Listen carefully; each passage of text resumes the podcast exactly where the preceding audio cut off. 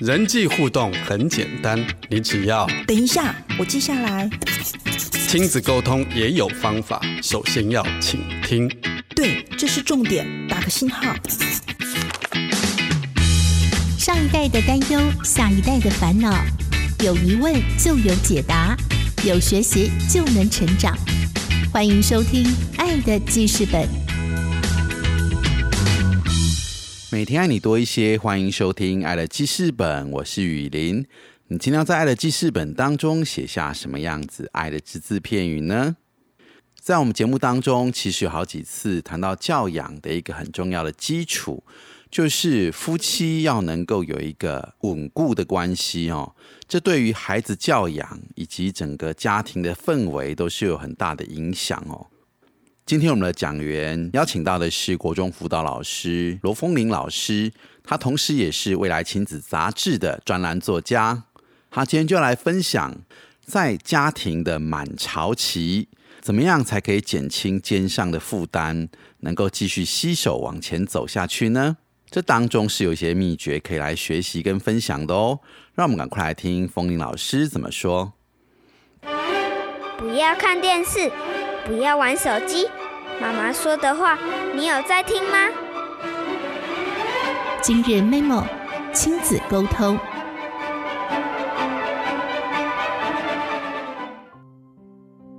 各位听众，大家好，我是罗风林，很高兴今天能够来《爱的记事本》来跟大家分享有关于一些亲子教养的一些议题。那今天呢，我想特别跟大家来分享，就是处于满潮期的家庭。什么叫满潮期呢？就像是我也是处于满潮期，就是一般来说，家庭周期可以分成三个，就是主潮期。譬如说，夫妻刚结婚，啊，就是组成一个爱巢这样子。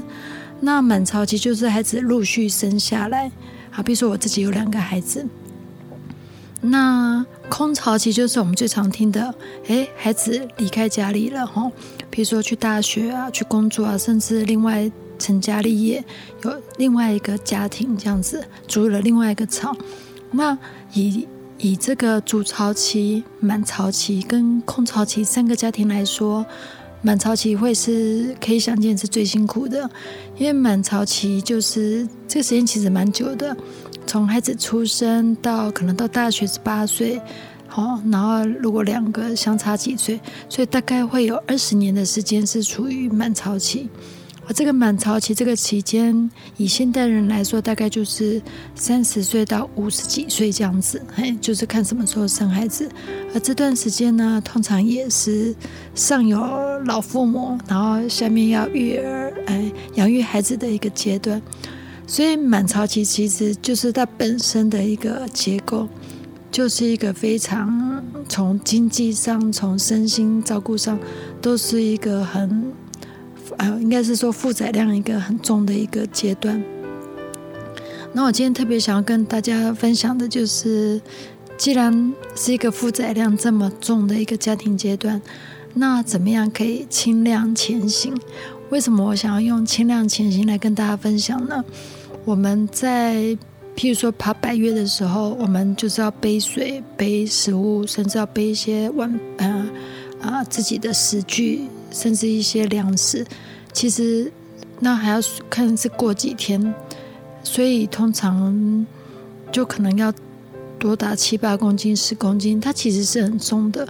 所以，像爬百越来说，它会有很多的设备，讲究轻量型，衣服轻量型啊，这个睡袋轻量型，然后这个背包轻量型，那只只要加上轻量的设计。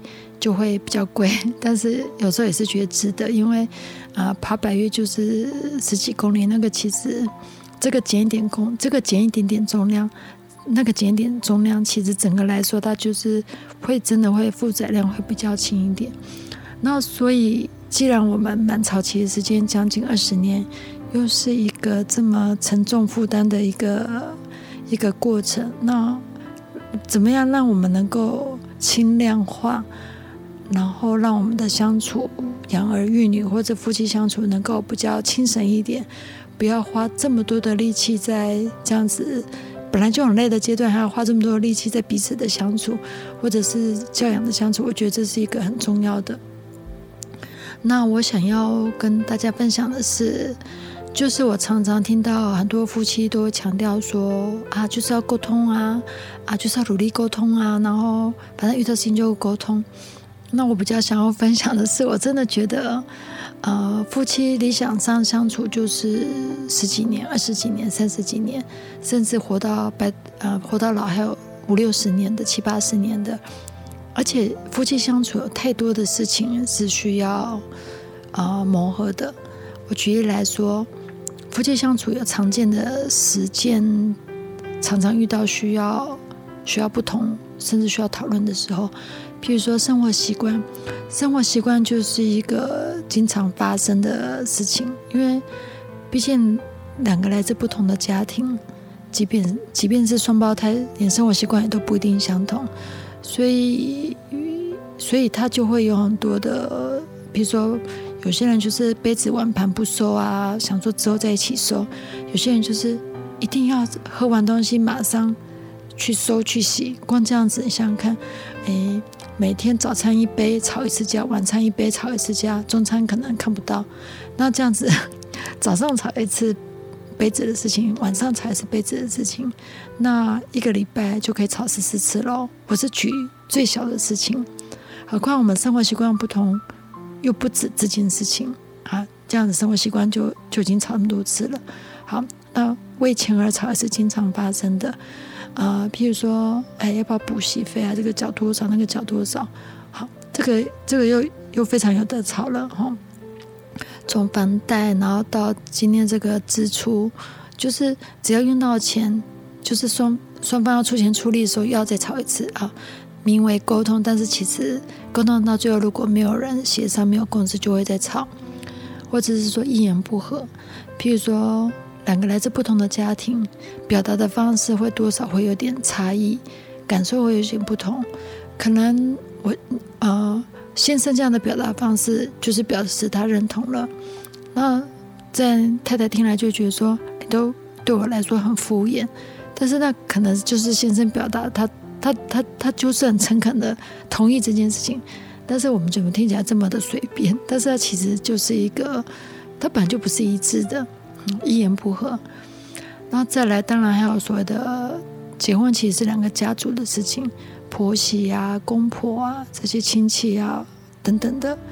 那另外一个最常见的就是教养的方式，嗯，到底啊，比如说带包到底要补习，然后成绩要求多高，然后还是品德，还是什么假日的安排。然后或者是功课、安亲班、补习班、补科目、填什么志愿，这样子又有的吵了。但另外一个很常见的，当然就是夫妻之间会有所谓的行房，也就是性性关系这件事情，有没有共识？先生要，然后太太如果这时候身心俱疲就拒绝，会不会有的吵？有啊，这个这可能又是另外一个争吵的来源，或者另外一方需要，另外一方不要，甚至什么地点、什么时间。然后像有些我常听到的就是。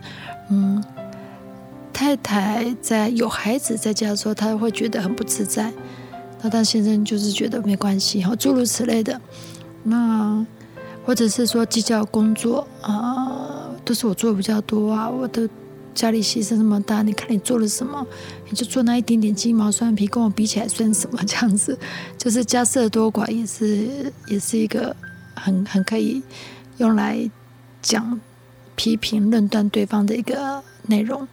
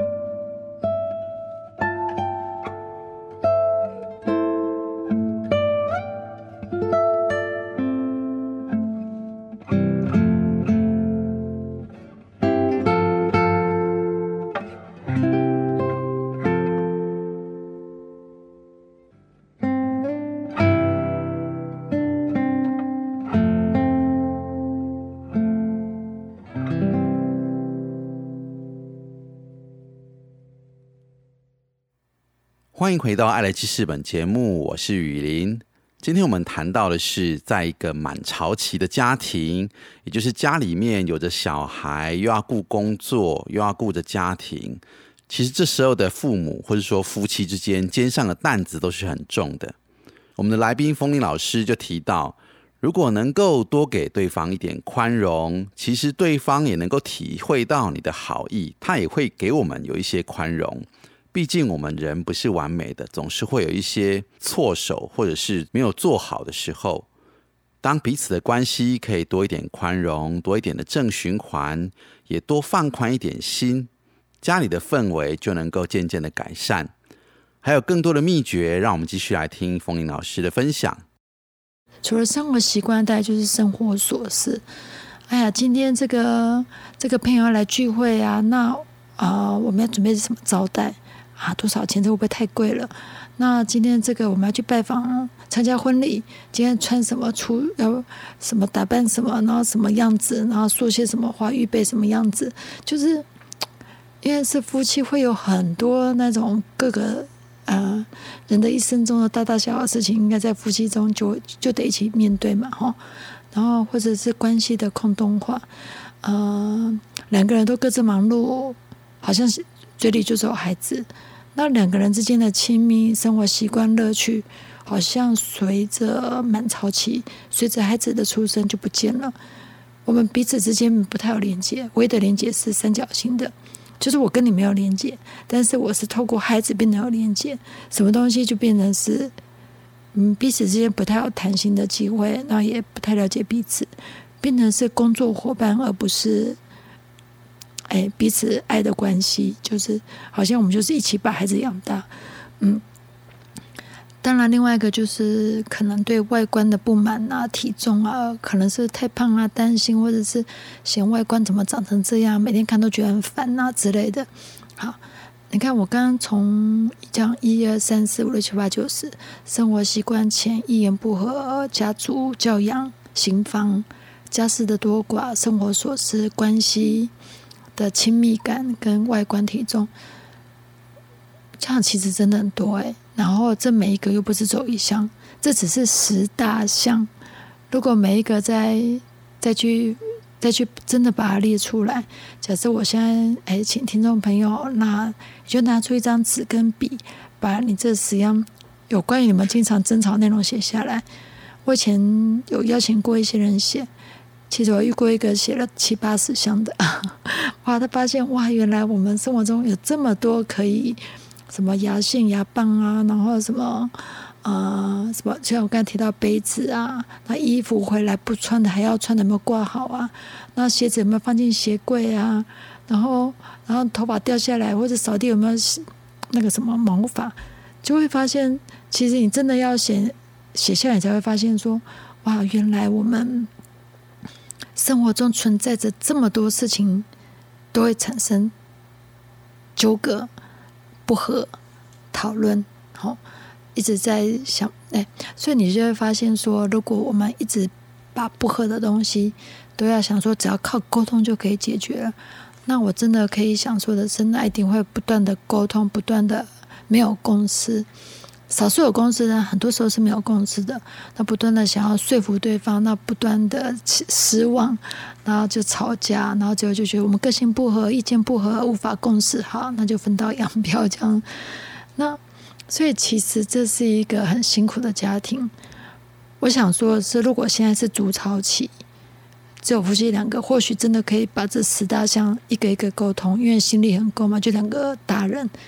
而且是预设两个成熟的大人可以好好的讨论，反正也没有孩子，就从早讨论到晚都没关系。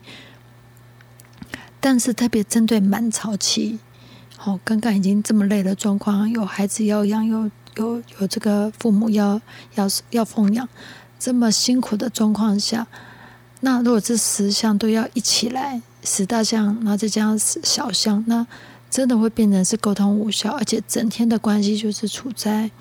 好像吵个不停这样子，嘿，所以我其实有三个比较大的一个啊三，我会把它立成三个灯。我自己就是很喜欢用认知行为改变。我真的觉得认知改了，行为就会改了。所以我今天要跟大家分享，就是认知行为改变这样子。就是说，如果我把比喻成这些十大项不合的东西，把它比喻成衣服好了。这件衣服不合身，我可能就是跟裁缝师讲啊，给我改到哪里，诶，一次卡就剪断。我总不希望我的衣服改一次、改两次、改三次、改四次，那这样子不是太耗费心力了吗？同样道理也是。这十十大项来说，我们或许可以分成三个灯。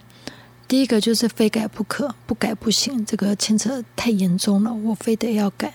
好，那个我们就摆着，那就好好的沟通，好好的说服，好好的用各尽各种手段达到，不对，各种方式达到一致，因为这很重要。我举例来说好了，嗯，以我来说。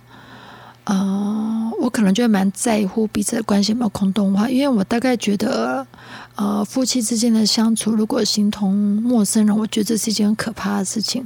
我反而会很希望说，哎，我们两个好好的谈，即便有小孩子的状况下，那我们怎么样做些什么，可以让我们的关系仍旧有亲密感，让我们不仅只是因为孩子在一起，而是仍旧因为爱在一起。那这样子。因为我大概觉得爱的关系是很重要的，那其他就好谈了。所以如果我感到关系空洞化的话，我反而觉得这件事情会需要好好的谈。那譬如我来说好了，我可能就会觉得说，我确实也过去有时候有这种感觉，就是好像因为忙着孩子、忙着工作，彼此之间没有连接。那以我来说，可能就会两个讲好，那我们会有固定一段，哎，譬如说会一起去爬山。就是我们两个都可以接受的兴趣，然后一起去好健身房好了。然后比如说我我我自己有跳一样舞蹈，我先生会跟我去跳这样子。就是变成这两个还有共同的话题、共同的场合，然后共同还是可以分享的事情是没有孩子的哦，就是是有共同的分享，时间可能很少，或者是说哎。一个礼拜去一次，比如说咖啡店好了，就吃早餐而已。就是会我以我来说，我就觉得这个关系的空洞化是我自己本人很，就是我自己很在乎的。那我就觉得说，哎，这个地方就一定要达成共识。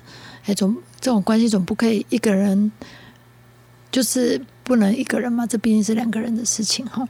好，那再来就是好，那像为钱好了。我没有什么为钱而吵，但是我会觉得，哎，如果是用信用卡，每次每个月收到账单的时候，那钱的话，它就会用到很无感，就是对。那所以后来我们就达成共识，说，哎，那我们就全部就不要用，尽量都不用信用卡，要用信用卡一定要跟对方说，那。就是就是用所谓的现金支付，好，输入此类的，这个东西就是我觉得钱这个东西，因为算是大事嘛，毕竟这一个啊，经济还是一个很重要的支柱。那譬如说关系，我觉得很重要。好，这样子好了，好，那这样子假设这两件，好，我觉得非改不可。好，那这两个我就就会很用尽各种的彼此用尽各种心来看待这件事情。好。但是呢，相对的，我觉得，即便我跟我的先生生活习惯不合，好，比如说好了，他他他的东西就是会比较随心乱丢，不管是杯子啊、衣服啊，或者是用过的东西，我刚开始其实也会觉得说应该要改，但是我我也警觉到说这种事情真的太多了，后来我就选择到绿灯。我刚刚说非改不可的，像是关系空洞啊、生活，那就是红灯，但是。生活习惯对我来说，以我每个人不一样。以我来说，那我就接受它，它就是绿灯了。我就一次把它调到绿灯，那我就发现，我就再也不想去介意了。反正说真的，收杯子、收东西就是小事，就是反正这是一辈子嘛。尤其是习惯，哎，各位可能理解，习惯的养成看起来是小事，但是它就是从小养养成的，它其实很难改。真的很难改，所以那我就放弃了，那我就是接受，所以我就无条件的没有埋怨的，连说都不说的收收东收西，就是把它变成是我收东西是我的习惯好了，就是类似这个样子嘿。然后因为我觉得那对我来说无伤大雅，嘿，就是无伤大雅。所以我举例来说，生活习惯我就是绿灯区，然后刚才说的位前的部分就是红灯区嘛，就是已经都调好了，已经调到彼此接送就变成绿灯了。然后一言不合这东西我也把它放到绿灯去，因为嗯，应该是说，嗯，我觉得讲话这种东西哈，我不会，呃，我尽量让我自己不要去去在意这种一两句话，不然我觉得生活在一起难免都会。我不想要因为一句话变成一个灾难，减一个吵架，一个争吵，所以我就让自己有点对他对我对我另外一半，然后就比较没有期待，说他要跟我一样这样子啊，比较稳啊，转来转去的，就是就是每个人表达方式不同嘛。啊，像我的口条可能是比我先生稍微好一点点的，那我就可以加上我是学心理辅导的，我可能会比较用一种比较同理的方式沟通。但是我先生不是啊，那我就会觉得说我不能用我的想法，或者是说我的说法，或者是标准去期望别人也应该这样对我，那我就会觉得这块我就 pass 过去。所以，所以只要他讲话内容其实是 OK 的，至于他的口气表达方式，我自然就不不去介意。那我就发现说，哎，那就是我的绿灯区了。所以生活习惯不会去吵，一言不合也不会去吵这样子。那婆媳公婆这个也是。这个就是对我来说不是不是问题，因为以我自己来说没有住在一起，那我都尽可能的，哎，会排出油什么的，所以其实让长辈都很开心，所以这个自然也就没有问题这样子嘿。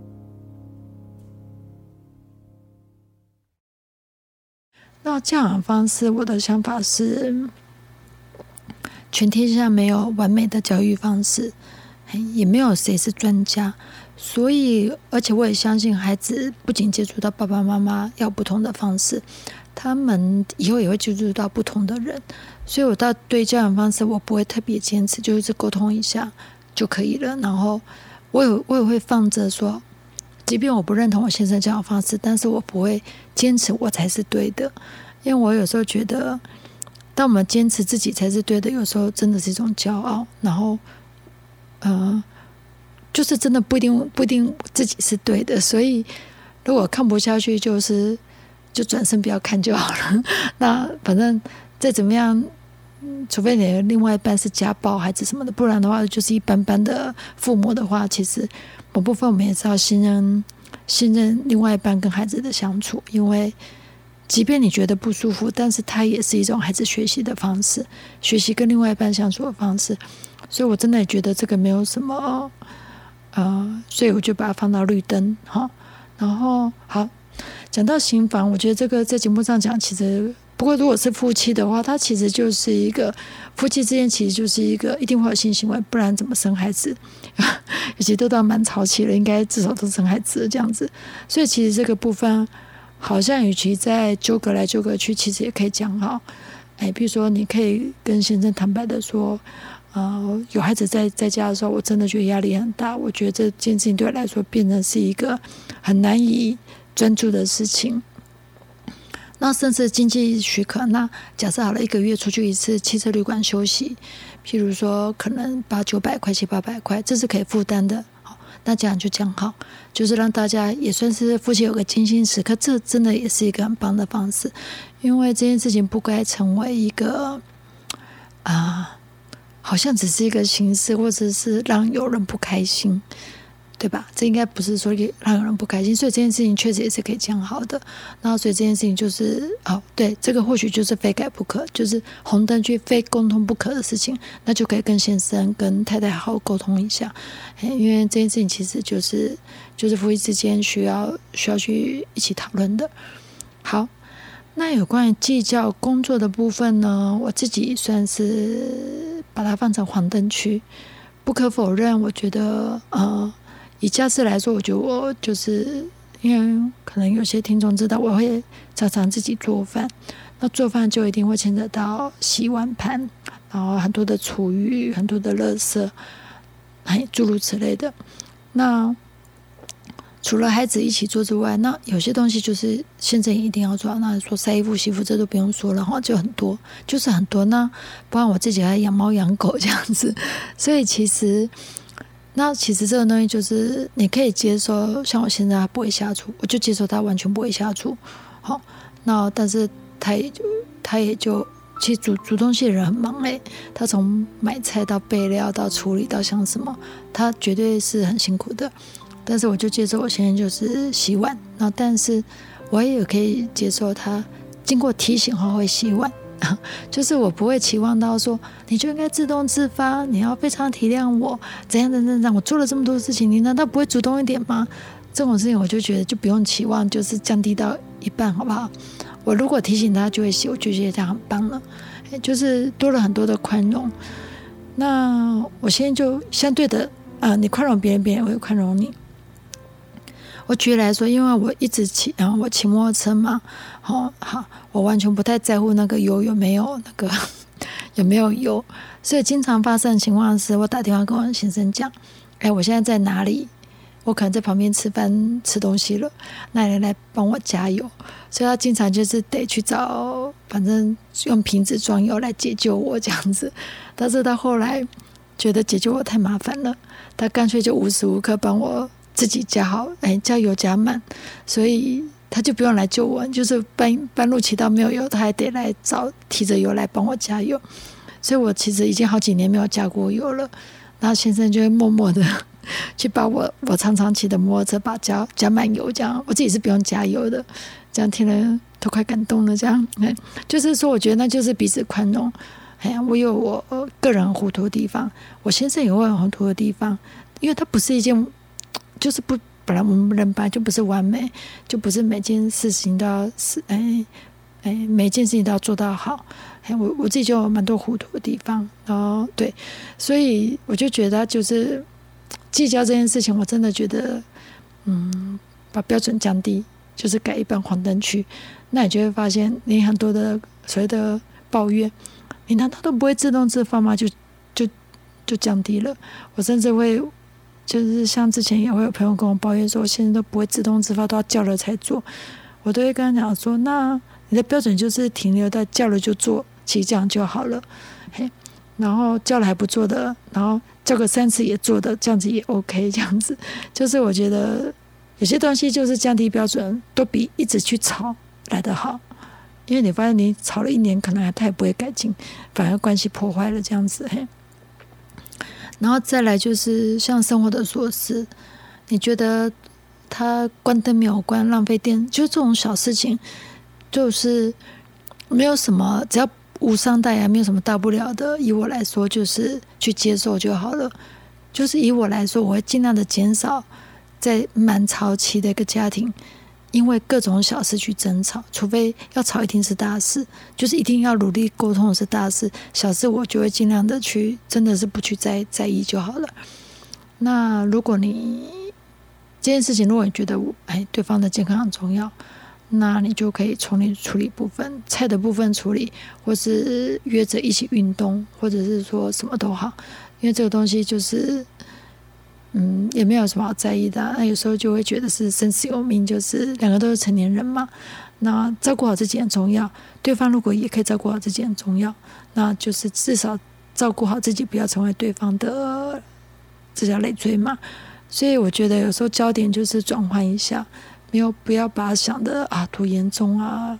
如果对方怎么样，你就得怎么样。就是有时候你会发现。嗯，在满潮期的时候，我们很难顾好自己的身材。我是讲真的，就是呃，满潮期的时候疲累，可能没时间运动，然后吃饭都吃的很快。其实满潮期的时候，要照顾好自己的身心，不是一件容易的事情。因此，我并不是说刚刚这些东西通通放过，而是它有阶段性的。譬如说，好了，我我我这一年好了，我这一年孩子才。没有，我孩子已经大了。我是说，这一年我们两个孩子都还在国小，忙得要命，或者还在幼稚园，或者还在刚出生。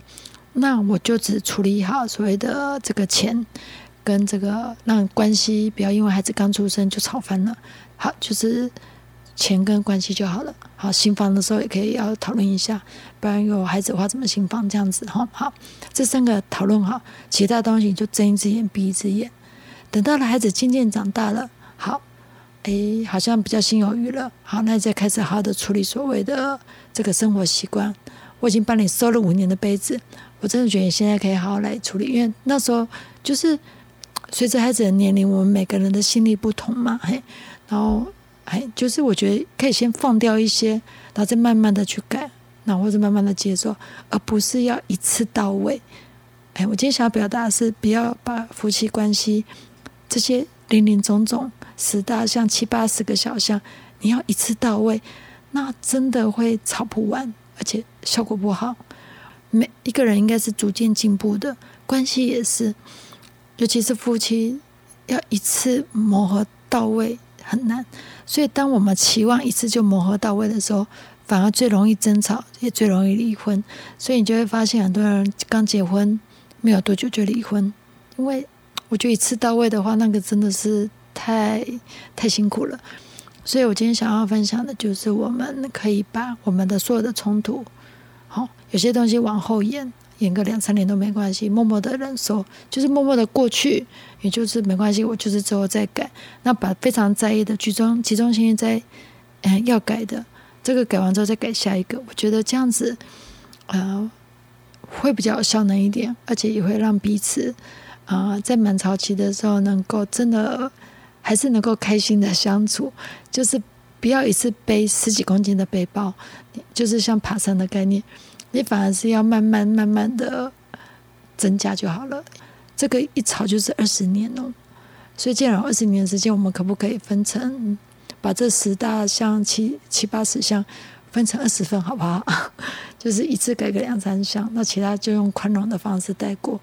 我觉得彼此这样子的关系比较不会紧绷。这也会影响到下一代。我们经常的争吵，其实对于孩子来说，他就是会没有安全感。我真的觉得夫妻相处最高境界，不是一直有事一直需要沟通，而是没事不需要沟通。对啊，每个都到了红呃绿灯区之后，我们彼此就是可以接纳对方的事情，我的不好你也可以接纳，你的不好我也可以接纳。那家里就不用像一个改造营一样，把对方改造成是我想要的样子，从生活习惯到外观到到琐事改造说话方式改造成是我要的样子。那我真的觉得那是一个嗯难以达到的境界。那中间反而因此而关系破坏了。所以就是跟大家分享，能够渐渐的循序渐进，让大家渐渐的呃，能够让彼此不需要一直沟通，而能够轻省的相处。那我今天的分享就到这边，谢谢各位听众，我们下次再见喽。感谢风铃老师的分享，在家庭满潮期的时候，如果能够一个一个把担子放下，不要想要一次把全部的问题一起来处理。而是能够一次一个慢慢的去调整、去沟通，这样不仅是对夫妻关系的一种祝福，也是对孩子的教养打下了一个很好的基础。让我每天就多爱自己一点，也多给对方一些爱和宽容，让彼此都能够好好的度过这个家庭的满潮期。感谢您今天的收听，祝福您有个美好的一天。我是雨林，我们下次见。